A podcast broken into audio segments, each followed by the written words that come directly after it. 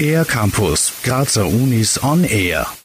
Mittels Bluttests soll der Verlauf neurologischer Erkrankungen wie Parkinson, Demenz oder Multiple Sklerose künftig prognostiziert werden. Als Biomarker dienen dazu Proteine, sogenannte Neurofilamente, die unter anderem zum Transport von Stoffen entlang der Nervenzelle beteiligt sind. Wie das genau funktioniert, weiß Michael Khalil, klinische Abteilung für allgemeine Neurologie der MedUni Graz. Wenn viele Nervenzellen zugrunde gehen, dann wird viel Neurofilament freigesetzt und so versucht man durch Messung der Konzentration von Neurofilamenten Rückschlüsse auf das Ausmaß der Nervenzellschädigung tätigen zu können. Bis vor kurzem konnten Neurofilamente nur in der Hirnflüssigkeit nachgewiesen werden. Mithilfe einer neuen Testmethode, der sogenannten Einzelmolekülanalyse, sollen Testsysteme künftig aussagekräftige Angaben von bereits geringen Konzentrationen dieses Proteins im Blut machen. Ein Vorteil vor allem für Patientinnen und Patienten, meint Michael Khalil.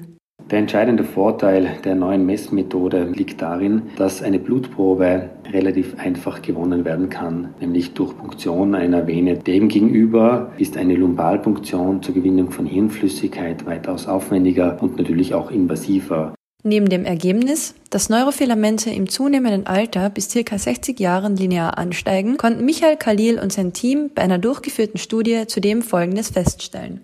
Wir konnten eben nachweisen, dass eine Zunahme von Neurofilamenten innerhalb von fünf Jahren mit einer Abnahme des Gehirnvolumens bei neurologisch unauffälligen Personen assoziiert ist.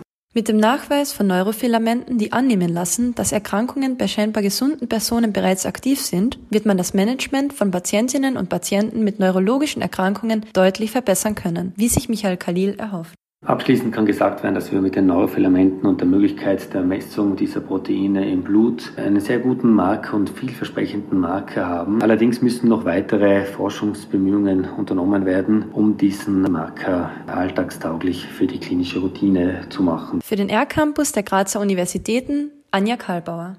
Mehr über die Grazer Universitäten auf ercampus-graz.at